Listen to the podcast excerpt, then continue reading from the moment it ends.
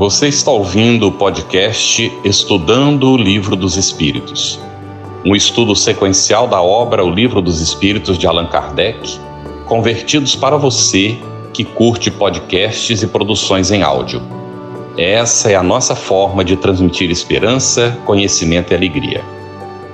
Olá, nossa saudação fraterna, você que está acompanhando aí de casa o nosso Estudando o Livro dos Espíritos. Satisfação imensa, Cris, estar aqui dividindo a tarefa contigo e damos as nossas boas-vindas também às nossas intérpretes para Libras, Elaine Batista e Deise Dulcineia, e aos nossos convidados de hoje, Luiz Cláudio Carvalho, que é colaborador da Federação Espírita de Rondônia, e Pera Capelo, do Grupo Espírita Paulo Estevão, de Fortaleza.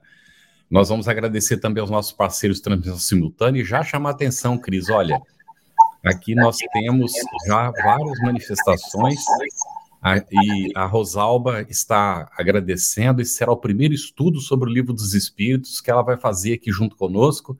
Muito bem-vinda, Rosalba. E nós temos também um comentário aqui, não é? Deixa eu ver se eu localizo. O companheiro disse assim que ah, depois de 40 semanas é a primeira vez aí estada. Marcos Ribeiro, depois de 48 semanas, vou conseguir acompanhar ao vivo. Ótimo, excelente. São todos muito bem-vindos. Contigo, Cris. É muito bom, né, Carlos, sentir essa família que está se formando a toda segunda-feira, aí quando a gente se debruça sobre o livro dos Espíritos. Inclusive, tem manifestações desde as seis horas da tarde, a gente fica ali naquele aquecimento para esse encontro que tá, nos traz tanta alegria, né? Mas quero poder avisar hoje qual vai ser o nosso plano de estudo. Nós vamos seguir com o estudo do capítulo 6 da vida espírita com o tema Escolha das Provas, das perguntas 258 a 264. E aí a gente já começa, já dá o nosso pontapé inicial, perguntando para Pera o seguinte: quando na erraticidade antes de começar nova existência corporal, tem o espírito consciência e previsão do que vai lhe suceder no curso da vida terrena, Pera? Boa noite, Cris. Boa noite, Carlos. Boa noite, Elaine. Boa noite, o Cláudio, que daqui a pouco ele aparece, aos nossos irmãos que acompanham a FEB TV, esse programa maravilhoso, excepcional. Que coisa gostosa podermos nos reunir para estudar a doutrina espírita, né? estudar os espíritos estudar Kardec. Coisa excepcional. Parabéns à FEB que tem essa iniciativa, inclusive com os outros programas. Mas, Cris, essa tua pergunta é muito maravilhosa, tá? Na verdade, você reproduz uma pergunta de Kardec, né? Uma curiosidade nossa. Será que nós estamos passando exatamente por aquilo que escolhemos? Será que alguém escolheu pela gente? Né? Por que, que uns escolhem umas coisas e outros escolhem outras? Então, essa pergunta é muito gostosa, mas aí a gente precisaria primeiro observar alguns detalhes, tá bom? Então, eu vou te pedir permissão para a gente ver aqui, retomar a pergunta e observarmos algumas palavras, alguns conceitos que Kardec coloca. Então, quando ele pergunta, quando na erraticidade, alguns dos nossos irmãos que já acompanham o nosso estudo sabem o que significa erraticidade, alguns outros não sabem. Então, o que é isso? Erraticidade é o período de tempo que se dá entre uma encarnação e outra. Ou seja, liberto do corpo físico pela morte, que é o que nós conhecemos, a forma de, de adentrar ao mundo dos espíritos, retornar ao mundo dos espíritos é a morte.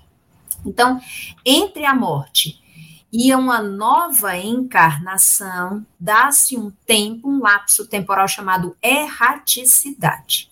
Então, quando ouvirmos esse, esse conceito, erraticidade, já sabemos que é o período em que o espírito está no plano espiritual, ele já desencarnou, passou pelo processo da perturbação, depois teve a consciência do desencarne, depois ele se prepara para uma nova existência e daí de repente ele encarna. Esse tempo todinho é chamado de erraticidade.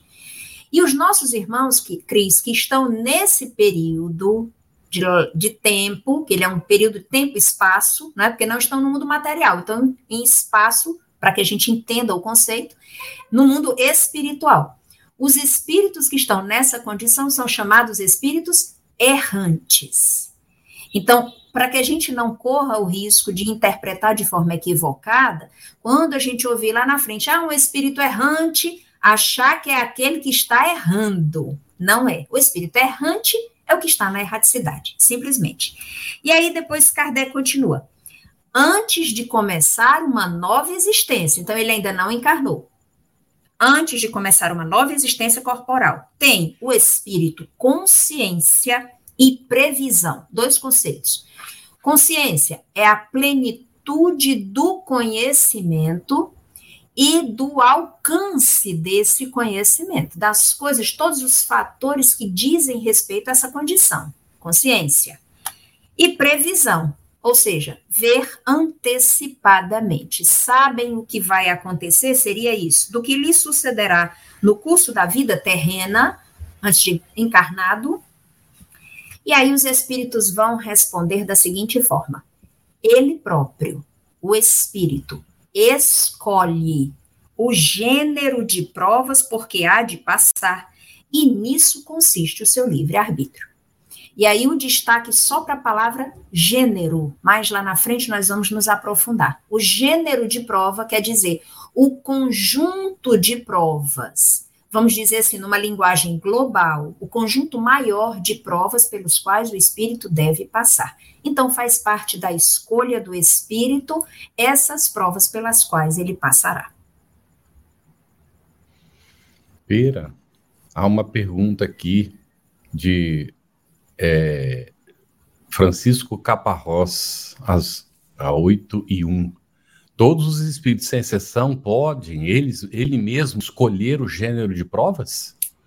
Ô, Francisco, que pergunta maravilhosa. Eu digo que é assim uma, uma antecipação de algum tema que nós vamos tratar, né? Mas eu vou dar só uma pincelada.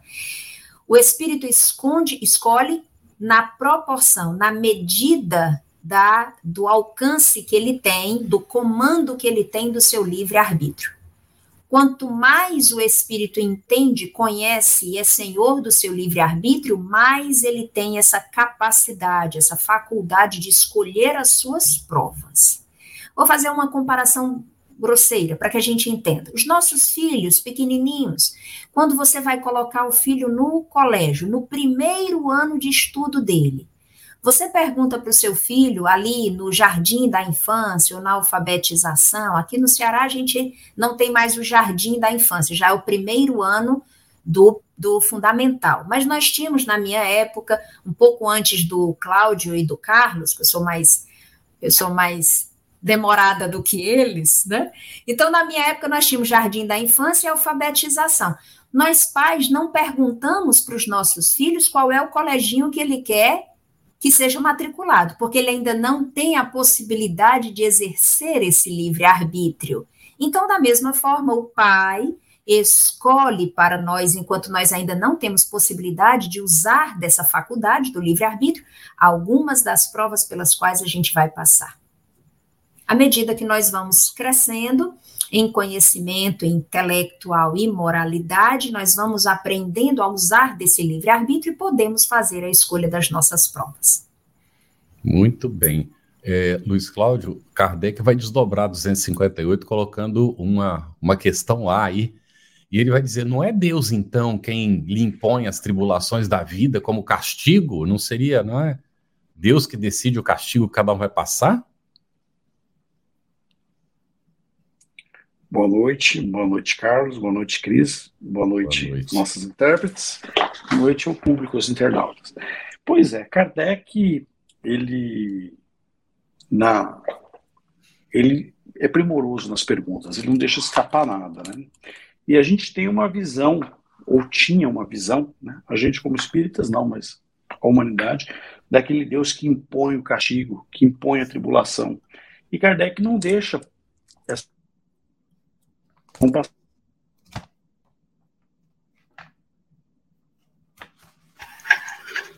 Falhando o som? Tá, o Luiz está com uma intermitência na transmissão.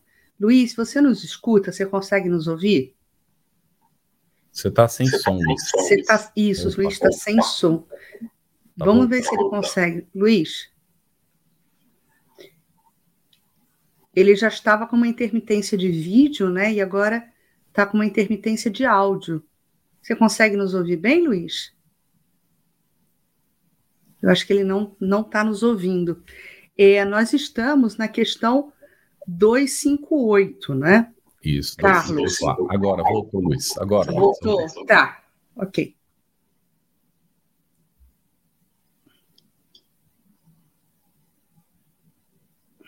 Tá fechado o microfone agora, Luiz.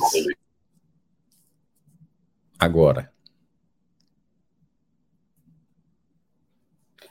Continuamos sem ouvir. Estamos com intermitência na, na, internet, não é? No áudio dele. É. Luiz, vou, eu vou te propor o seguinte: faz os testes aí com o nosso capitão, que é o Gigi, né? Que está nos bastidores, e aí a gente só vai ganhar esse tempinho para comentar a resposta de, dos espíritos nessa 258A, né, Carlos? Isso. E aí a gente dá esse respiro para você, viu, Luiz? Para você se organizar tecnicamente aí, nos bastidores. Ok. Carlos, como é que fica? Cláudio, por favor. Isso, Carlos, olha só, vamos, vamos comentar nós aqui. Uhum. É, eu acho que o início né, dessa resposta ela é bastante contundente uhum. e nos dá um, um, um, fio condutor aí de tudo que nos acontece na vida. Né? Os, os amigos espirituais nos respondem: nada ocorre sem a permissão de Deus. E aí, depois de serem tão taxativos, né, serem tão diretos, qual é o desdobramento, Carlos, que os espíritos explicam? Como é que pois fica é. essa relação aí? Deus criou leis, não é, que regulam todos os fenômenos universais, inclusive as nossas relações, não é, Pera? E aí, então, é, nós vemos que é, o espírito tem a liberdade de escolher, mas ele fica responsável pelas escolhas que vai fazendo. Então, é, não há propriamente castigo de Deus, né? Deus não castiga ninguém. Nós é que, ao nos afastar dos propósitos da lei divina, nos comprometemos. E a nossa própria consciência nos leva à necessidade da reparação dos enganos que a gente comete nesse desvio, não é?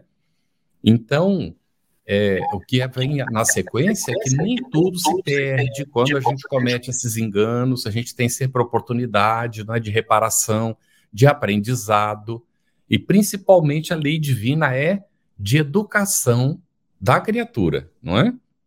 É, é então, interessante, queria até que a Pera comentasse também, né? É, assim, eu vou, vou trazer para vocês uma ideia aqui, jogar isso aqui na, na nossa mesa redonda, para a gente poder trabalhar esse, esse conceito, em cima desse conceito. É muito interessante porque, e não poderia ser diferente, a inteligência de, divina, como o Carlos nos explica, criou uma, uma, um arcabouço, né, uma estrutura de leis, que é justamente a lei divina natural, que faz toda a regulação da dinâmica da vida, nos dois planos da vida, né?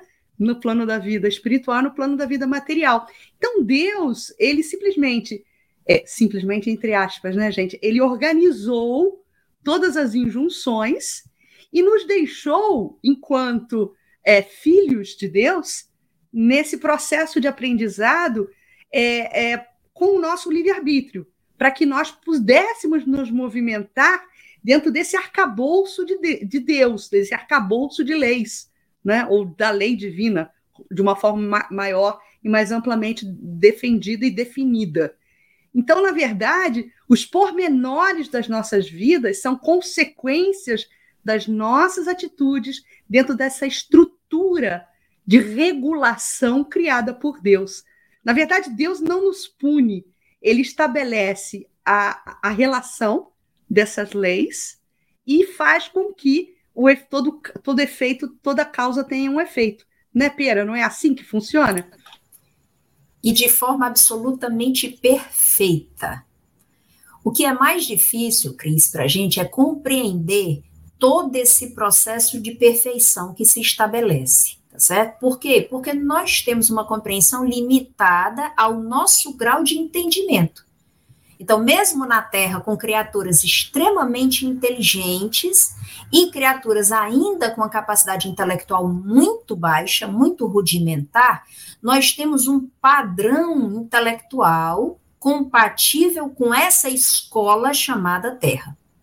Mas nós temos uma dificuldade muito grande de ultrapassar o nosso conhecimento. Um exemplo bem simples. Alguns dos nossos irmãos que estejam nos acompanhando é, que trabalhem com algum processo de liderança, um chefe de equipe, ok? Então, o chefe de equipe, seja do que for, um chefe de equipe de professores, um chefe de equipe de vendedores, um chefe de equipe de jogadores, o que for. O chefe de equipe, ele é o responsável por, entre aspas, pensar todo o processo. Então, terão tarefas precisarão ser desempenhadas e existem tarefas que são prioritárias e tarefas secundárias. Então, vamos lá: um chefe de equipe de construção de uma casa. Não existe a possibilidade de se construir uma casa pelo telhado. Então, o chefe de equipe haverá de estabelecer todo o processo para a construção daquela casa, começando por identificar o terreno.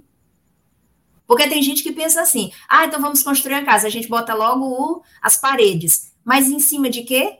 Então, essa inteligência suprema que observa todos os processos, todas as tarefas, já se antecipou essas questões todas. Nos deixa, por exemplo, a oportunidade de escolher o terreno. Perfeito?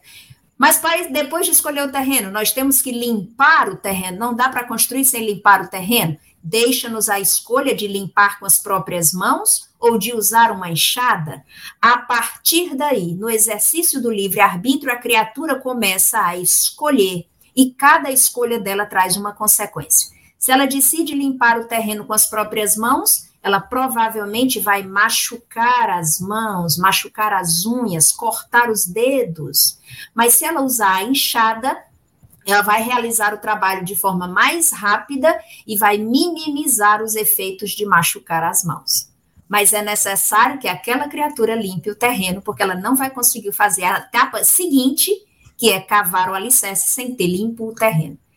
Perfeito? Então, é nesse, nessa ideia, nesse fluxo de ideias, que a inteligência suprema, que é Deus, coordena todos esses processos de cada uma das suas criaturas. Muito bom, Pera. Olha, tem uma, uma questão aqui que eu já quero, pela atualidade dela, eu quero poder aproveitar eu acho importante é, fixarmos esse conceito, vendo correlação com o nosso cotidiano. A Iraci Aparecida, Pera, nos pergunta o seguinte: então Deus permitiu que essa pandemia que vivemos acontecesse para aprendermos algo? E eu vou responder assim do jeito que os espíritos respondem, tá, Cris? Com a permissão e humildemente me pedindo permissão para responder como eles. Obviamente que sim. Sem dúvida, eles respondem assim, né, Carlos? É. Sim, não, obviamente que sim, claro. Sem dúvida alguma, porque não só a inteligência das criaturas humanas está colocada à disposição do progresso, como a caridade. Então, mente e coração são os dois campos de atuação da criatura humana. A pandemia da Covid, como todas outras as doenças que nós ainda temos na Terra, são resultados de processos da criatura humana, alguns são criados, são desenvolvidos, e aí não cabe aqui nós analisarmos esse ponto específico, tá ok? Mas a pandemia em si, ela entra no quesito dos flagelos destruidores, que é um dos pontos do livro do Evangelho segundo o Espiritismo que nós precisamos conhecer. Tem como objetivo, sim, promover o progresso da criatura no aspecto intelectual e no aspecto moral sem dúvida. Desenvolver a caridade, o cuidado, o amparo para de umas criaturas para com outras e a inteligência, sim, da ciência para procurar a cura, sem dúvida. Pela lei de conservação, nós precisamos nos manter aqui na Terra, porque a nossa existência exige esse contato com a matéria. Então, sim, sem dúvida alguma. E até o limite da permissão de Deus, nós estaremos submetidos à sua vontade. Maravilha. Pedro. Então, quando a gente está já né, entendendo que o próprio espírito ele escolhe as provas a partir de uma, de uma determinada condição espiritual, ele tem condição de escolher as suas provas, e a gente vai tratar mais para frente, certamente, como o Carlos gosta de lembrar, a gente vai retomar muitos assuntos aqui, e a gente não está falando de reencarnação e de, de, de, situações compulsórias, nós estamos falando do, do senso mais comum da escolha das provas. É, a questão seguinte, tendo certeza disso, Pera, que nós temos condições, quando na erraticidade, de escolhermos as nossas provas, o gênero das nossas provas que devamos sofrer. Pode-se concluir que todas as tribulações pelas quais passamos na vida, nós a previmos e buscamos? Muito bem. Aquela pergunta anterior que eu fiz questão de frisar na resposta à palavra gênero, nós vamos trazer agora para complementar. Observe a forma como Kardec dialogava com os espíritos. Uma pergunta posterior, ela tinha necessariamente conexão com a resposta anterior, tá? Então, Kardec fazia sempre esse diálogo. A resposta dos espíritos vai dizer: todas as tribulações, não. Todas, não. Por quê? Porque o espírito escolhe o gênero, o conjunto maior de provas, tá? Maior. Então, por exemplo, eu, Pera, encarnei e digamos que eu tenho escolhido no plano espiritual que eu iria ser médica, ok? Perfeito? Agora, se eu ia passar no vestibular com 18 anos, com 20 anos, com 22, 25, 28, 40, 50, diz respeito às minhas escolhas enquanto encarnada. Quanto eu me dediquei para realizar aquilo. Percebe? Então, os espíritos vão dizer: todas não, pois ninguém pode dizer que haveis previsto e buscado tudo o que vos sucede no mundo, até as mínimas coisas. Então, por exemplo, uma dor de estômago, uma gastrite que a gente desenvolva ao longo da vida, não necessariamente foi escolhida, ela pode ser resultado de, uma, de um desregramento alimentar meu, que não tenha relação nenhuma com as minhas propostas, com os meus projetos, com as minhas escolhas de prova. Muito bem. Vamos ver agora, Luiz Cláudio, 260. Como pode o espírito desejar nascer entre gente de má vida? Pois então, Carlos, é, o espírito, espero que o som esteja bom para vocês, né? Ah, ótimo. ótimo. Melhorou, né? É, o que determina, né, a escolha, nós estamos falando da escolha das provas, é justamente as imperfeições do espírito, né?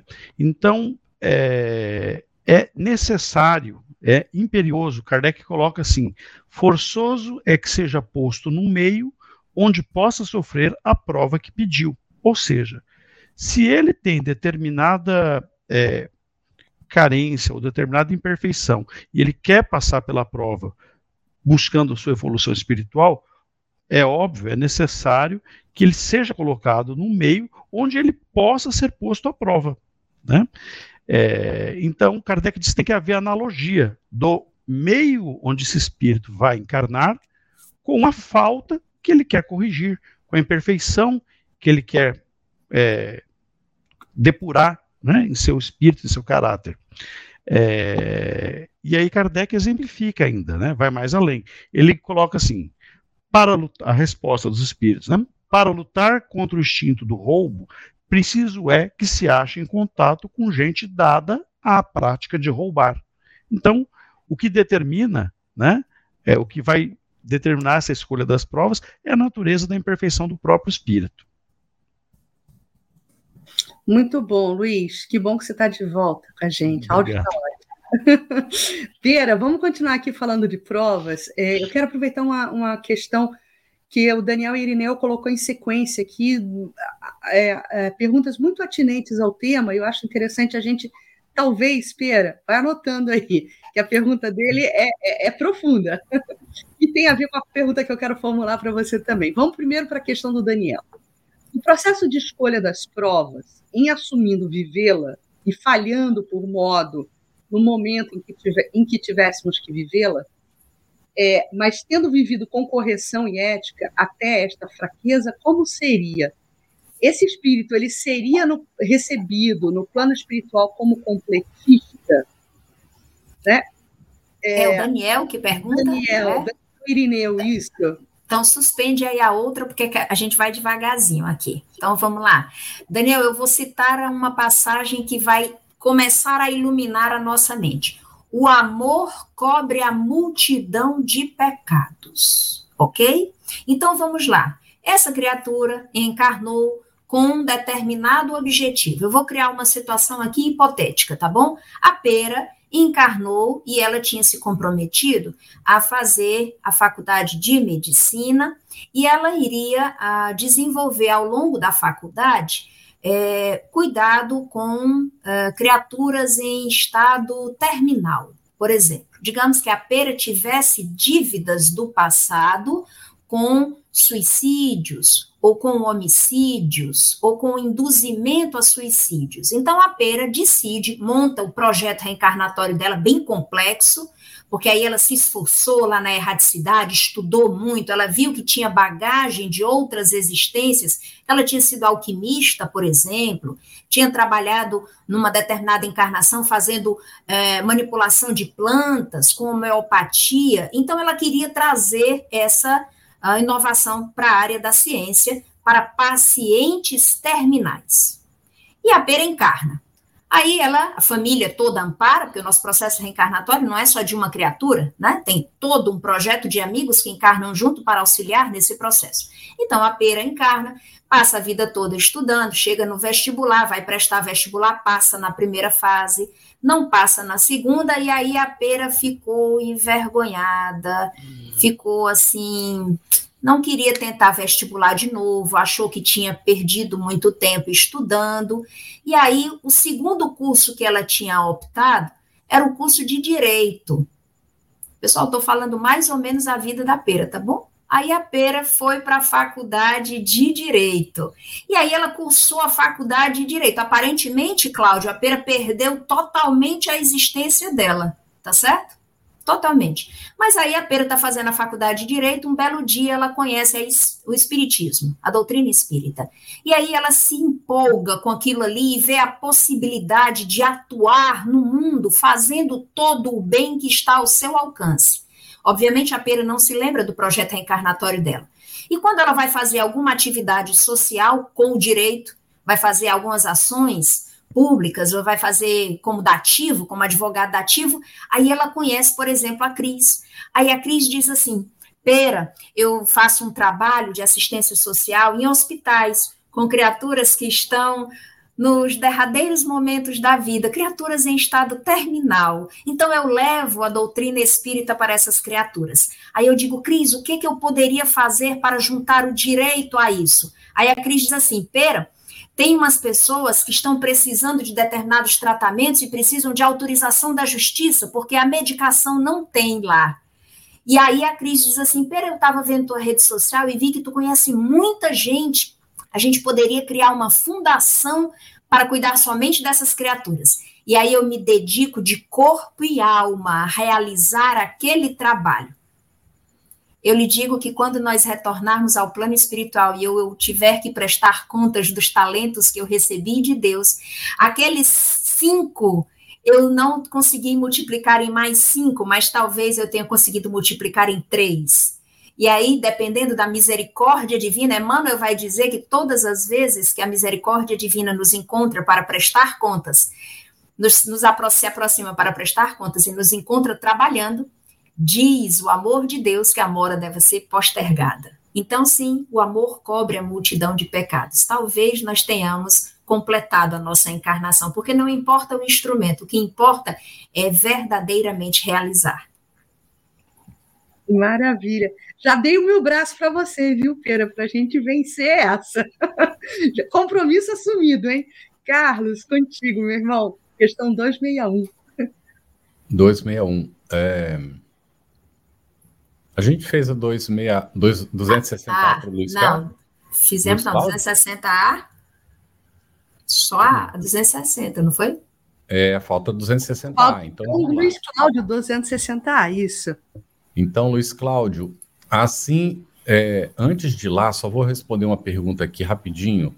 a Dedanina Fontes, é, às 7h46, ainda não tinha nem começado, ela diz: podemos linkar as questões 258 a 132, vai citando. E aí, não é? Então, um monte de perguntas. Pode sim, Denanina. Inclusive, quem faz esse estudo cruzado aprende muito. Eu tenho anotações aqui no lado do meu livro, fazendo a correlação das perguntas que fui encontrando que tinha relação. Já passei algumas coisas para o computador, para o meu uso pessoal mesmo, não é? Então é muito interessante. Pode e deve, viu? Isso é muito bom a gente fazer o cruzamento das perguntas. E Luiz Cláudio, então 260A. Assim, se não houvesse na Terra gente de maus costumes, o espírito não encontraria aí meio apropriado ao sofrimento de certas provas? Como é que ficaria? A espiritualidade responde a Kardec com uma outra pergunta, né? E de vez em quando eles faziam, davam uma, uhum. os cortes secos, né? De, digamos assim. Eles falam: e seria isso de lastimar-se, uhum. né? Se não houvessem, que não é, gente de má, má vida na Terra, né? E completa a espiritualidade superior dizendo que nos mundos felizes, né? Nos mundos superiores, assim ocorre né?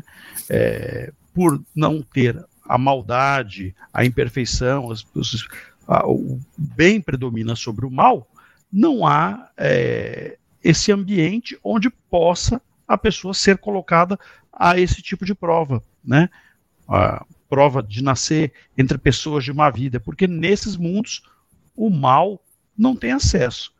E eles terminam essa resposta dessa questão falando: é, fazei que em breve o mesmo se dê na terra.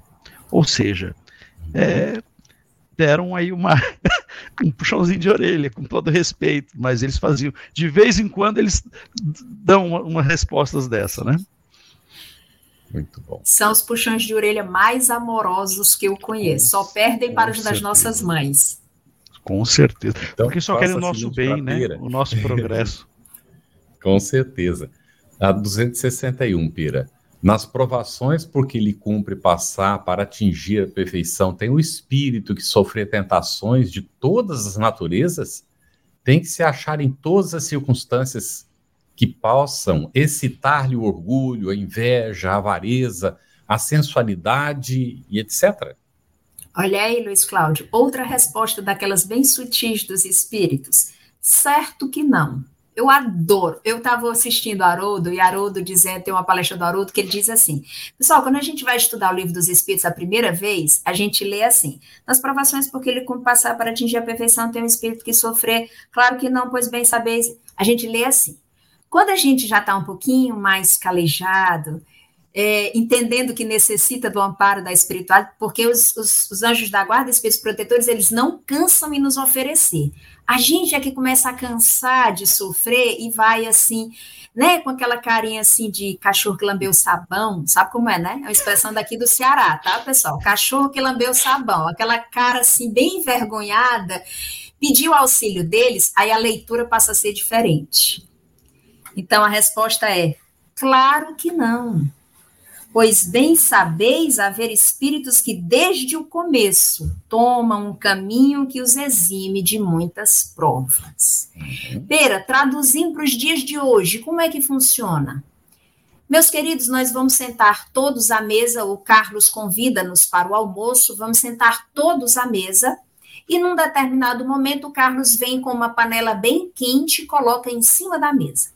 A pera, que é a mais esgalamida, né, mais faminta, pega logo na panela com as duas mãos. O que, que vai acontecer? Queimar as mãos. Arco reflexo, puxo as mãos rápido, dou um grito, ponho as mãos na boca para um alto passe, normalmente fazemos isso, e já fico sofrendo a dor da queimadura.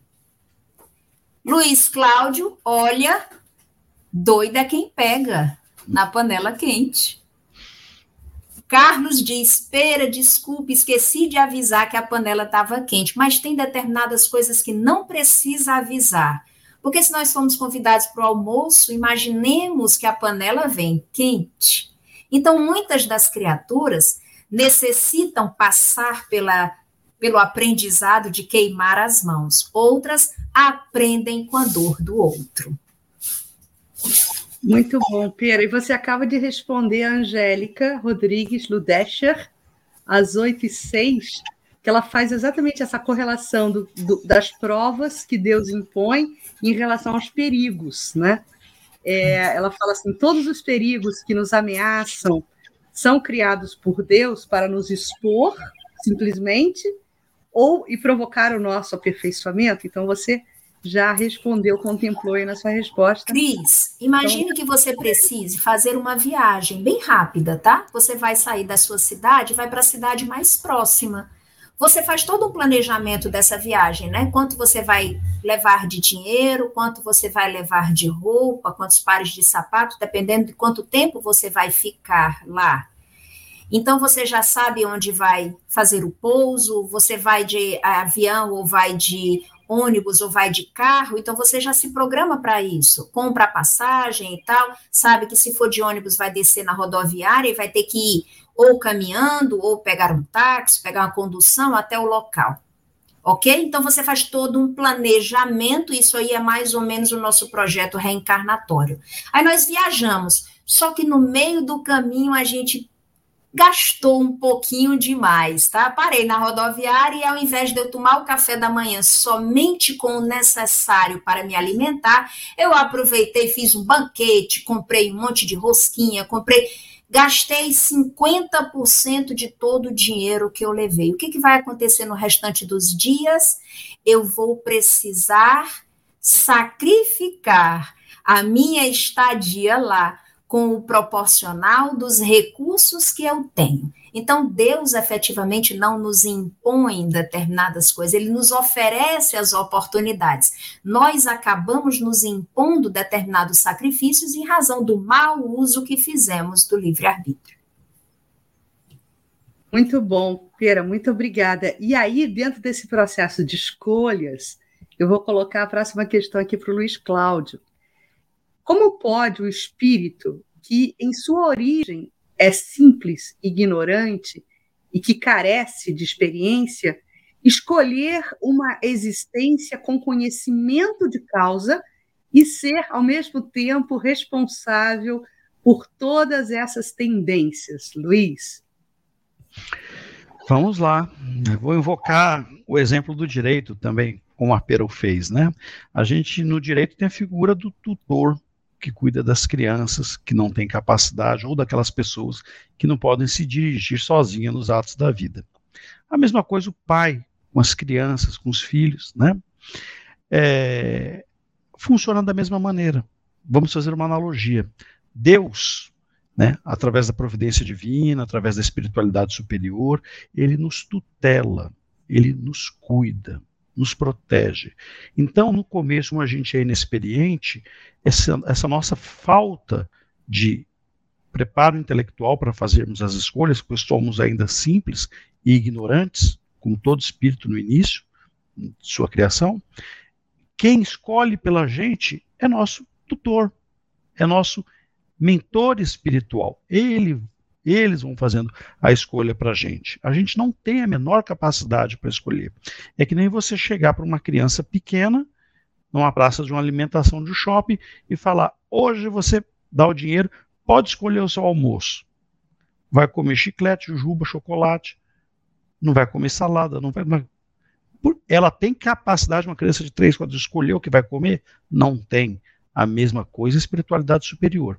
Então, ela supre essa nossa carência, essa nossa deficiência e faz as escolhas para a gente.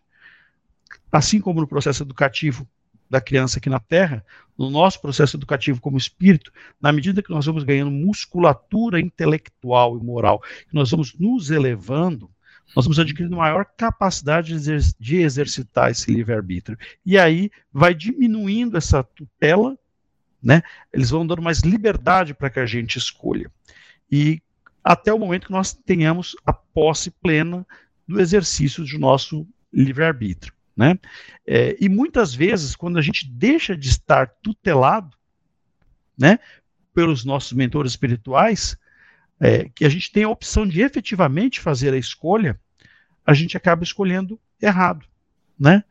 E é isso que dá, que deu origem àquela, àquela mitologia, aquela simbologia da queda do homem.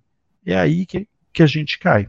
Quando a gente se afasta, é, escolhe, se afasta do, da lei de Deus, né, que está gravada, como todos sabemos, em nossa consciência. E, mas Luiz Cláudio Carrega insistiu 262 quando o espírito goza do livre-arbítrio, a escolha da existência corporal dependerá sempre exclusivamente da sua vontade, nesse caso? Ou essa existência ele pode ser imposta como expiação pela vontade de Deus? Então, como expiação, né? Como para castigar, a gente tem que tirar essa imagem de Deus da cabeça, que Deus é amor, né? Deus é pai. É outro tipo de pai, não é o, aquele pai antigo que a gente tinha, há mais de dois mil anos atrás. Deus é, Jesus veio dizer para a gente que Deus nos ama, Deus é nosso Pai. Então ele não tem pressa nenhuma de antecipar a nossa expiação. E dizem isso os espíritos, né? Deus sabe esperar, não apressa expiação. As coisas vêm naturalmente. Então, em geral, é assim. Contudo, todavia, entretanto, em alguns casos, quando o espírito é cabeça dura, desculpem aí, mas é teimoso, né? ou quando ele é muito inferior ou está de má vontade, pode, pode sim ser é, imposta uma encarnação. Né? Mas para espiar, para que a gente sofra, não. O objetivo não é esse. O objetivo é que nós cresçamos, é que nós evoluamos moralmente e intelectualmente como espíritos. Então, quando a gente fica recalcitrante na má vontade ou nas tendências inferiores, por vezes nos é imposta uma existência carnal, desde que ela sirva para a nossa depuração moral, para a nossa elevação espiritual e, e portanto, nosso progresso, e também né, é, uma, é dúplice esse, essa serve de expiação pelas nossas faltas, né? A gente, eu brinco, a gente não está no mundo de provas ou expiação, estamos na transição, né, agora, estamos no mundo em transição, mas nós estamos vindo não do mundo de provas ou expiações, é prova e, expiações. Então elas acontecem junto. Muitas vezes a gente não consegue distinguir o que é prova e o que é expiação. Mas por quê? Porque temos débitos e temos que nos provar, temos que evoluir. É isso. Então, às vezes, pode ser imposta, sim para o nosso bem. Perfeito, Luiz. Você foi exatamente no ponto aqui do Marcelo. Marcelo, às 8 e 9 é, vou pedir para você comentar, Luiz. Coloca assim, Marcelo de Brasília. Como podemos identificar provas escolhidas e as impostas, ou seja, as expiações? Há algo que nos permita saber? Há indícios há indícios. A gente fazendo a autoanálise, né? Normalmente, é, na expiação, quando é só expiação, né, predominantemente expiação, às vezes o espírito fica reclamão, fica de má vontade, se lamentando, é a vítima. Agora, o espírito que conscientemente escolhe uma prova, a gente tem que ver que ele no tempo que ele passou lá na erraticidade, antes de encarnar, entre uma encarnação passada e a atual, ele estudou, ele foi aconselhado pelos mentores espirituais, ele foi incentivado por todos aqueles que o amam, ele teve uma resolução de reencarnar e de enfrentar essa prova como uma oportunidade de crescimento, de progresso espiritual. Então, se ele for um espírito consciente, tudo bem que tem o esquecimento do passado, mas tem uma intuição aqui. Normalmente ele enfrenta a prova sem reclamação, sem revolta, por mais que sofra, mas ele encara com vamos lá, tem que ser feito, vamos, vamos adiante, não vamos desistir.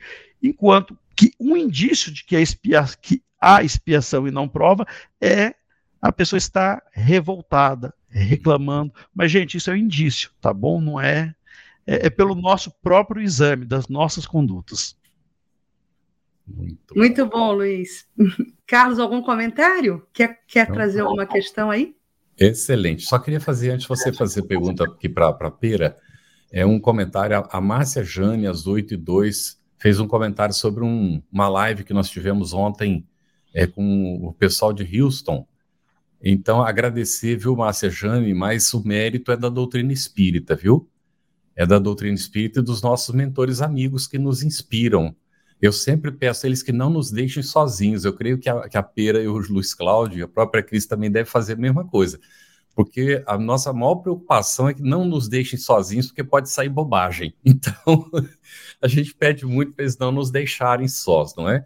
Nós tratamos lá dos últimos dias, né? A última semana de Jesus. Então, alguns momentos né, foram examinados e, e realmente uma assistência espiritual muito grande. Então, vamos lá, Cris, pode perguntar para a Pira. Vamos lá, o, Luiz Cláudio nos falava, ele, ele, ele, ele, iniciou um spoiler ali, mas não chegou a ser um spoiler completo. Foi ótimo, porque preparou aqui a, a, o desdobramento da questão para a Pera. É, Pera, a gente vai falar agora dessa questão da, da preparação, né? O Luiz nos dizia que o espírito tem a oportunidade de estudar na né, erradicidade, ou seja, se preparar para a prova. E aí, Kardec, na questão 263, faz exatamente essa indagação. O espírito faz a sua escolha, ou seja, a escolha da prova, né? Logo depois da morte. Muito bem, eu vou pedir permissão para fazer um comentário antes, para fazer o link com isso aqui, tá bom? Na questão passada que o Luiz Cláudio estava comentando sobre provas que são escolhidas e provas que são impostas, nós espíritas tem determinados momentos que nós temos uma dificuldade de compreender isso como é que Deus é todo amor, todo bondade, todo justiça, e ainda assim existem situações em que provas nos são impostas, se nós temos o livre-arbítrio. Aí eu pergunto para cada um de vocês: nós estaríamos exatamente onde nós estamos se em todos os dias de manhã, quando nós acordamos, quando éramos crianças, crianças pequenas, crianças maiores e adolescentes, quando nós acordávamos com sono e com preguiça, se nossos pais tivessem respeitado absolutamente a nossa vontade de não ir para o colégio? Será que estaríamos aqui? Teríamos ultrapassado todos os anos? Teríamos passado, aprendido? Ou teríamos ficado reprovados? Porque há momentos em que a criatura, quando não se esforça efetivamente, vai chegar um determinado momento que ela não consegue seguir naquela turma. Situação que nós estamos passando, que o Luiz Cláudio comentou. Estamos num mundo de trans... passando na transição planetária, adentrando uma nova qualidade de mundo, a Terra está ascendendo a um tipo de escola mais elevada, e aquelas criaturas que não conseguirem atingir a média para continuar, vão precisar ir para outra escolinha, não é assim? Já passamos por isso na nossa infância. Algumas vezes nossos pais tiravam a gente de uma escola. Ei, menino, tu não está querendo aprender, não? Vou te botar numa escola pública. E tiravam a gente, colocavam a gente numa escola, entre aspas, inferior. Então, mais ou menos essa ideia, obviamente, projetada para um Deus de amor infinito, que, por força da lei de progresso, não nos permite ficar para trás. Nenhum de nós fica para trás. Então, o amor de Deus nos constrange a isso. Há um determinado momento que Deus vai nos dizer, Carlos, meu filho, pare de teimar, não é possível, você precisa encarnar. Então, fazer o seguinte: papai vai escolher uma coisa para você pela qual você precisa passar, mas fique tranquilo, porque o amparo vai ser absoluto. Então, nós passamos por condições dessa situação, né? Compulsórias, porque verdadeiramente não nos cabe mais tempo e nós precisamos aprender. A lei é de aprendizado. Algumas coisas pelas quais nós passamos nessas, nessa existência ou nas existências, elas são frutos, ou melhor, são consequências diretas de escolhas anteriores. Então, chega um determinado momento, Cris, em que eu preciso montar o meu projeto reencarnatório, mas escolhas lá atrás me limitam à escolha de agora. Então, por exemplo, digamos que eu tenha degenerado de alguma forma o meu em alma, pelas minhas escolhas equivocadas, eu comprometi o meu perispírito comprometendo o perispírito, eu vou moldar um corpo que vai apresentar as limitações do campo no qual eu tive é, o comprometimento. Então não adianta, Cris, eu chegar e dizer quero um corpo perfeito, porque eu não tenho patrimônio para construir um corpo perfeito. Eu quero uma inteligência espetacular, mas eu fiz escolhas no passado que comprometeram a minha inteligência. Eu quero riqueza, mas eu já caí demais na riqueza, será mais motivo de queda, eu só vou acrescentar mais débitos. Então a misericórdia divina se interpõe para limitar determinadas escolhas. Ok? Então, pontualmente, pode falar, você ia falar? Não, não, eu vou te fazer uma outra questão mas depois. Pronto, então, pontualmente, nessa questão 263, o espírito faz a sua escolha logo depois da morte. Teve uma, uma irmã nossa que comentou uh, que é interessante estudar Kardec associando outras questões. Então, vou pedir permissão a vocês para voltarem lá para a questão 163, do subtema perturbação espiritual. Kardec pergunta: a alma tem consciência de si mesma imediatamente depois de deixar o corpo? E os espíritos respondem: imediatamente não é bem o termo, a alma passa por algum tempo em estado de perturbação. Esse lapso temporal, ele, ele é proporcional ao maior grau ou menor grau de desenvolvimento intelectual e principalmente moral do espírito. Então, o espírito faz sua escolha logo depois da morte? Não. Por quê? Porque ele pode estar em estado de perturbação. Principalmente espíritos presos ainda a um padrão vibracional de um mundo de expiação e provas, cujo desencarne permite ainda que o espírito passe por um momento de turbulência para recobrar a consciência de si mesmo, entender a situação pela qual ele passou e o novo estado em que ele se encontra. Muito bom. Pera, olha, eu vou. A gente está na reta final aqui já da, da programação de hoje. Eu vou aproveitar uma questão aqui, viu, Carlos, do às 8h22, do José Lourival Böger.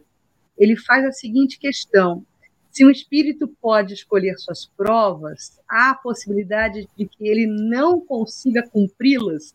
Então, vou aproveitar essa pergunta do, do José Lourival Böger para fazer a nossa recomendação literária de hoje. E eu vou recomendar a todos, e a ele também, a leitura do livro Os Mensageiros, que vai é, ofertar né, uma, uma série de insumos é, de André Luiz, psicografia de Chico Xavier, sobre as questões atinentes à mediunidade, espíritos que se comprometeram ao exercício da mediunidade com Jesus e que falharam nas suas proposições. Então, é claro que sim, né? É claro que existem programações que não são cumpridas. E não só a obra Os Mensageiros, como toda a literatura de André Luiz está recheada de exemplos, né, Carlos? Mas a gente pode Sim. ir agora para uma coletânea aí de perguntas, se você achar que Sim. deve. Nós temos, nós temos muitas perguntas né, dos nossos internautas. Eu quero fazer uma última ainda, 264, Cris, que eu tinha esquecido de incluir no roteiro, para o Luiz Cláudio, e aí a gente responde algumas aqui não é que o pessoal está perguntando. E aí a gente vai fazer bem curtinho as respostas para ver se atende ao máximo possível. É, Luiz Cláudio, 264. Que é o que dirige o espírito na escolha das provas que queira sofrer? Então, Carlos, a gente meio que já deu um, meio que um spoiler lá atrás dessa, dessa questão, né? Uhum. Na verdade, a natureza é. de suas faltas, né? São os seus uhum. defeitos, as suas imperfeições. E ele vai escolher essas provas que permitam que ele espie as suas faltas, as suas imperfeições, mas que ao mesmo tempo sirva para o seu progresso espiritual. Então tem esse aspecto dúplice, né? É, e Kardec cita, mas vou falar rápido por causa do tempo, mas ele cita aqui é, o exemplo da pobreza, da miséria, que pode ser escolhido, né? Como também o da riqueza, o do poder, né? É, um tem que passar pela pobreza, pela miséria, sem se murmurar, sem se lamentar, enfrentar com. Né? E a riqueza e o poder, os espíritos, curiosamente, né, ao contrário do que talvez o senso comum imagine, pensam, ah, talvez nascer rico, nascer poderoso, é, seja algo bom, mas os riscos são maiores. Né? A espiritualidade for, e, e superior informa nessa questão, né, que é uma prova mais perigosa. Aliás, ela usa uma expressão muito mais perigosa. Por quê? Porque o poder e a riqueza nos possibilitam o abuso, nos possibilitam cair, né?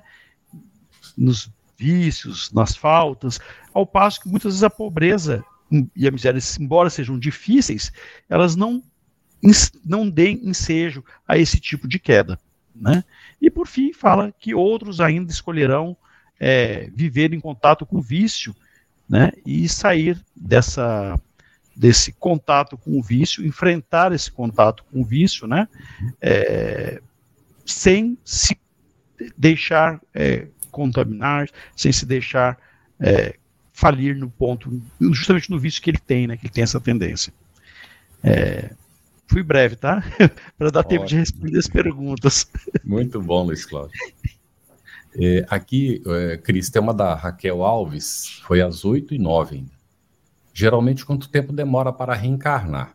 Eu não me lembro exatamente a obra, mas André Luiz comenta que um espírito de mediana evolução, que a gente supõe que é o nosso caso, leva em média 50 anos, em média não é? Pode reencarnar de imediato, pode levar até mais ou menos uns 100 anos, a média dá 50 anos.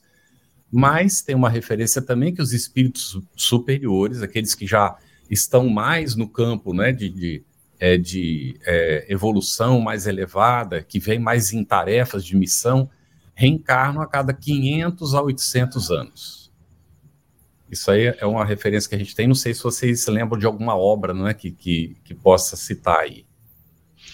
É, é, é, o Campete, é, talvez, assim, para reencarnar aqui no nosso planeta, né? Porque imagino que nos, nos, planos superiores, nos uhum. mundos superiores, a reencarnação deles é. É, é totalmente rápido. diferente, né? Outro, outros parâmetros. outros parâmetros. O tempo que vai dizer, na verdade, ele vai depender do tempo da consciência do espírito. Uhum. Então, uhum. se o espírito está renitente é, com uma prisão imensa de alguma coisa, uma ideia fixa, algo que ele não conseguiu libertar, enquanto ele não tiver a consciência do equívoco cometido, enquanto ele só se sentir vítima, ele não vai conseguir preparar o projeto dele. Então, uma vez eu tive a oportunidade de estar numa reunião mediúnica e nós recebemos um, um, grupo de irmãos que estavam presos, olha o atavismo do espírito, estavam presos a todos os horrores que eles cometeram na guerra de 1917. Então, de 17 para cá, as criaturas ainda não tinham nem entendido o que tinha acontecido com eles. Eles acreditavam que estavam todos vivos ainda na guerra. Olha aí. Então, isso vai depender realmente do estado de consciência do espírito. Isso. É outro caso que André Luiz coloca de uma senhora que estava 200 anos no umbral, não é? Agora, vamos lá. A Lília Vale, às 8h10, Cris, ela botou assim: então o espírito tem livre-arbítrio? E aí escolhe a família, os pais, a saúde, a vida financeira. Já foi respondido, né, gente? Aí depende muito da situação, depende. da condição do espírito, das necessidades que ele tem, não é? Se já tem uma certa elevação, sim. Se já tem um grau de comprometimento, sim. Mas se não, não é bem assim, né? Tem que fazer o que precisa ser feito para crescer, né? Tem uma outra questão aqui, Carlos, do André Luiz Polemini de Mesquita, às 8h25. E o Luiz nos dá ensejo de sedimentar alguns conceitos importantes. Ele diz assim: amigos, boa noite. Por favor, uma dúvida. Existe destino de ordem material eu vou sublinhar isso. Existe esse destino, Luiz, de ordem material, e aí ele nos dá um exemplo. Em determinado momento da vida, uma pessoa sofre um acidente e daí fica paraplégico, fica sem andar. Né? Dá para fazer esse descolamento do que seja consequência espiritual de destino material? Existe essa diferença? É, na verdade, o que, a, o que a gente escolhe né? E, e o momento do livre-arbítrio está na escolha das provas, tendo-se condição de escolher, né? É, são os fatos relevantes que vão mudar o seu destino. São os fatos ali, é, uma doença grave. Se for um acidente grave, pode ser que ele esteja previsto. Agora, essas questúnculas, essas questões pequenas, elas não estão dentro do, do, do das provas, né? predestinados. Até porque a gente tem que entender o seguinte, que muito do que acontece com a gente é fruto da nossa conduta na vida atual, né?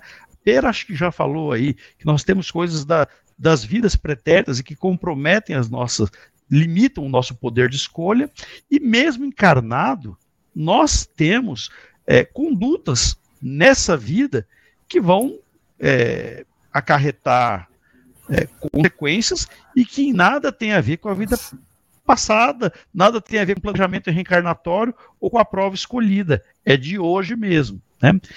Tem circunstâncias que menores que não tem, não estão dentro do planejamento. Né?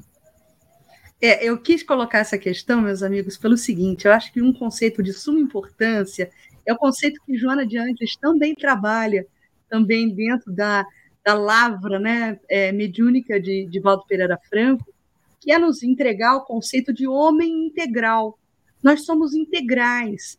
Não dá para dissociar o que é espírito e o que é matéria. É. Nós somos unos, né? Então, lógico que, mesmo que, como o Luiz explicou, haja um acontecimento que vá, vá causar um desdobramento mais imediato na vida atual, logicamente que essa consequência vai trazer marcas de experiência em nível espiritual também. Ele vai aprender com essa condição e vai se enriquecer espiritualmente. Então, é, não dá para dissociar. Uma das dos conceitos mais é, lindos e apaixonantes da doutrina espírita é isso, nos revelar né, essa integralidade, essa união dos dois planos da vida. Né, Pera? Quer comentar alguma coisa? Oi. Não, eu estou falando que a, vida ela é uma só, né? Sim. A vida, ela é uma só. É, é, e ela é a vida espiritual. Nós estamos temporariamente na matéria, mas nós não somos encarnados que têm alma ou que têm espírito. Pelo contrário, somos espíritos que momentaneamente estamos ostentando estes corpos.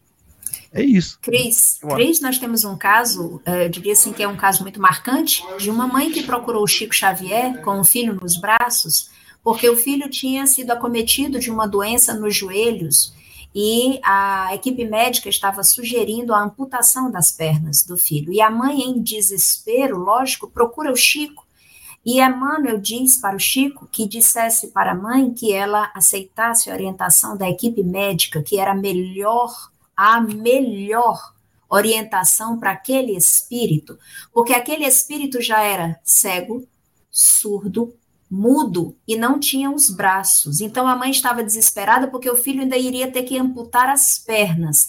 E Emmanuel disse: ele já está pensando quando tiver a primeira oportunidade, correr para se suicidar, o que ele fez em encarnações passadas. Então, é o momento que a providência divina, o amor de Deus é tão grande que nos constrange, limitando o nosso livre-arbítrio, para que nós não incorramos em erro novamente. Se essa criatura se suicida, o que viria a ser na próxima encarnação? Muito bem. Nós temos várias perguntas que, de alguma maneira, já estão respondidas. A da Cristina Malta, por exemplo, às 8h11, ela diz: Escolhemos as provas, porém não significa que seremos fiéis à nossa escolha. Se fracassarmos, poderíamos nos redimir nessa mesma encarnação? Sim, não é? Depende da vontade do espírito, naturalmente, não é? Essa é uma daquelas, né, Pera, lógico que sim, né? Diria os é, espíritos, né? É. Da mesma forma como nós poderemos agravar as nossas escolhas. Se nós nos distanciarmos do caminho que escolhemos, poderemos agravar a nossa encarnação, tomando para si débitos com os quais nós não contávamos. Aqui a Nilva pergunta: é, o que acontece quando não conseguimos cumprir com nossos compromissos assumidos na espiritualidade? Ora, nós vamos ter que repetir a experiência, não é isso? Repete de ano, olha aí. Não passou, o Pai amoroso nos dá uma outra oportunidade de virmos para essa escola abençoada que é a Terra. Isso. O do Daniel Irineu, que está aqui, já foi respondida.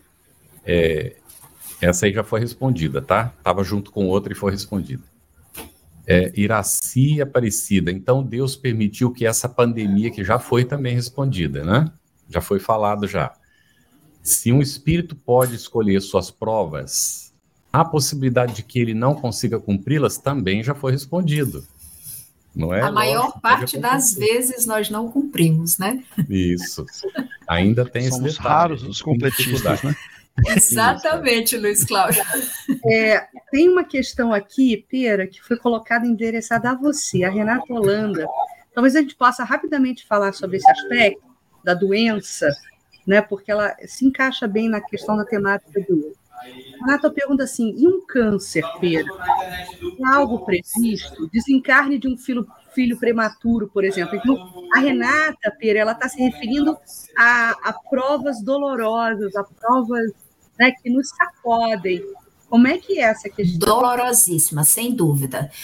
Renata, eu sugiro, vou sugerir a leitura do capítulo 5 do Evangelho segundo o Espiritismo, Bem-aventurados os aflitos. Nós tivemos a oportunidade de tratar esse tema sexta-feira agora, lá na casa de Paulo Estevão. E é, um dos, é o maior capítulo que existe no Evangelho sobre o Espiritismo, nos preparando exatamente para o sofrer. E um, um artigo em especial trata sobre o bem e o mal sofrer, questão de escolha.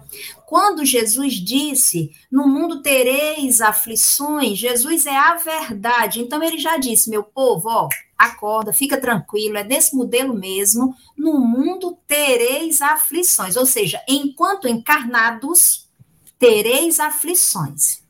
Mas aí Jesus coloca a condição sem a qual não, que é a sine qua non, para bem passar por isso.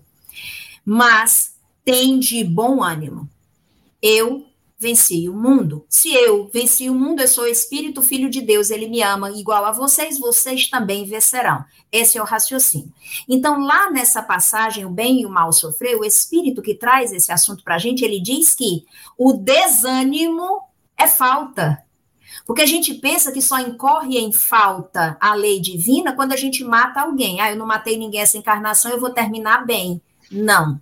Ah, eu não fiz nenhum mal, eu vou terminar bem. Não. Ah, eu só excluí um povo no Facebook. Meu povo já está assim, quase com o pezinho lá no umbral, pertinho de onde André Luiz ficou. Brincadeiras à parte. Então, Renata, veja que um câncer não que você escolha o câncer, mas o câncer já seria o resultado das escolhas equivocadas. Quando você vai projetar o seu próximo corpo, que é o espírito que molda o corpo dele, tipo uma impressora 3D, nós já vamos trazer todos os instrumentos que necessitamos para o nosso aprendizado. O câncer vai ser, por incrível que pareça, por mais esquisito que seja, a drenagem dos males da alma para o corpo físico. É a oportunidade que Deus nos oferece para limpar-nos, purificar-nos. A morte de um filho prematuro, ela já está em outro campo também que precisa ser observada. No mesmo capítulo você vai encontrar mortes prematuras. Muitas das vezes a misericórdia de Deus se manifesta para evitar que aquela criatura incorra em débitos muito maiores para as próximas existências. Cris vai escolhendo uma última aí. A Giane Lima, às 8h22, perguntou, Luiz Cláudio, a doutrina espírita está nas nossas escolhas no mundo espiritual? Vamos acumulando esses conhecimentos para as próximas reencarnações? Podemos escolher, sim, nascer no meio espírita para sermos trabalhadores, para levarmos a luz dessa doutrina, né? Mas às vezes pode acontecer. E aí o livro que a Cris recomendou, Os Mensageiros, tem vários casos, vários exemplos, não só de médiums, mas também de doutrinadores, de gente que veio para a Terra com a tarefa de teve todo o suporte, teve todas as condições de conhecer a doutrina, de estudar, mas escondeu essa luz, colocou a candeia debaixo do alqueire, né? Falhou. Então, tem médios que faliram, tem doutrinadores que faliram. Então, o conhecimento da doutrina, sim, pode estar no nosso planejamento reencarnatório. E sim, o que a gente aprende, a gente não esquece. Quem esquece é o corpo físico. Por quê? Porque é grosseiro. Mas assim que o espírito se desencarna e ele atinge a consciência, passa a fase de perturbação, ele é possível que ele acesse as memórias, acesse tudo que ele aprendeu. Tudo, aliás, que a gente passou, viveu, fica armazenado no nosso subconsciente. Tá? Então, todas as nossas vivências, todo o nosso aprendizado fica para sempre gravado no nosso, no nosso corpo mental, no nosso perispírito. A gente não tem acesso encarnado, mas podemos ter desencarnados. como Muito bom, Luiz. Olha, talvez para a culminância aqui da nossa aula de hoje, a gente possa aproveitar o pensamento da Patrícia Martins Ribeiro. Ela nos pergunta assim, aí eu vou pedir para a Pera e para o Luiz fazerem um breve comentário em relação a isso. Como ter certeza de que estamos cumprindo com o nosso planejamento para esta vida? Tem que ser curtinho, viu, gente? O tempo acabou, tá? Você primeiro, Luiz Cláudio? Primeiras damas, por favor. Muito obrigada. Ladies first. Investiga, investiga a tua consciência, o teu mundo interior. Observa nos teus pensamentos e nos teus sentimentos quando tu toma uma decisão qual é o sentimento, o que é que se apresenta no teu mundo íntimo?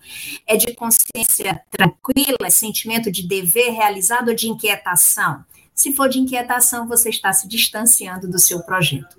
Antes de dormir, convida o anjo da guarda para conversar contigo, pede a ele, ora, pede a ele, para que, se for possível, se tiver mérito suficiente, quando estiveres em desdobramento, possas rever o teu projeto reencarnatório quando acordares amanhã de manhã, não haverás de lembrar, mas trarás no subconsciente o direcionamento daquilo que escolheu. Faz uma pergunta, recorda que Jesus disse: Pedi e obtereis, mas é necessário que busque para encontrar, e quando encontrar, bate na porta que ela se abrirá. Muito bem, olha, depois dessa resposta eu fiquei sem palavras. Não, mas é, vou, vou falar no mesmo sentido que a pera disse, não tenho que, que nenhum reparo, quem sou eu, aliás, para reparar, e só dizer que a lei de Deus, né, está gravada em nossa consciência. E todas as vezes que nós nos afastamos da lei de Deus, nós temos que aprender, nós sentimos, nós sentimos isso. O problema é que a gente na correria, na vida moderna, os apelos da vida material, a gente acaba abafando a voz da consciência. E a gente tem que aprender a ouvir a nossa consciência. Toda vez que a gente sentir uma inquietação, que acha que algo não está direito, gente, isso não é questão de intelectualidade, isso é questão de ouvir a sua consciência, de ouvir o seu coração. Você pode ter certeza, você não está cumprindo o que você veio fazer aqui, o seu planejamento reencarnatório. Porque o planejamento reencarnatório é sempre para o bem. E é o que de melhor nós podemos fazer. Não significa que nós vamos cumpri-lo, mas é um, uma proposta, é um roteiro que é traçado e que se a gente seguir, a gente vai estar em paz. Se a gente, se a nossa consciência nos acusar de alguma coisa, é porque tem algo errado e cabe a nós fazer esse exame, tá? A gente não vai examinar a alma do vizinho, do filho, da filha, da mulher, né? Porque Deus deu uma alma para cada um que é para a gente cuidar da nossa. A gente não tem como salvar os outros. Então cabe a nós mesmos fazermos o nosso autoanálise, o nosso autoexame. É assim que a gente tem como saber, como intuir se estamos cumprindo ou não o nosso, a nossa programação reencarnatória, o nosso planejamento. Obrigado. Muito bom. Obrigado, Luiz Carlos. Obrigado, Pera. É, eu só vou comentar o Marcelas às 20h57 ele colocou em relação à resposta do Luiz Cláudio sobre a questão 264. Ele ainda coloca rapidinho. Podemos postergar uma prova específica, por exemplo, essa da riqueza, podemos esperar nos tornar melhor preparados na erraticidade? Sim, há essa possibilidade, não é? E, inclusive, espíritos se preparam para aquelas provas mais difíceis. E às vezes, inclusive, também precisa trabalhar no mundo espiritual para ter o mérito de vir reencarnar e passar pelas provas. É o caso de Narcisa com André Luiz no nosso lar. Ele estava há anos se preparando para a reencarnação, para ter o mérito da reencarnação e ter condição de passar pelas provas que ela tinha que passar. Você ouviu uma produção da Federação Espírita Brasileira. Para saber mais, siga o arroba FebTV Brasil no YouTube, Instagram e Facebook e o arroba FEB Editora no Instagram. Ative o sininho para receber as notificações e ficar por dentro da nossa programação. Até o próximo estudo.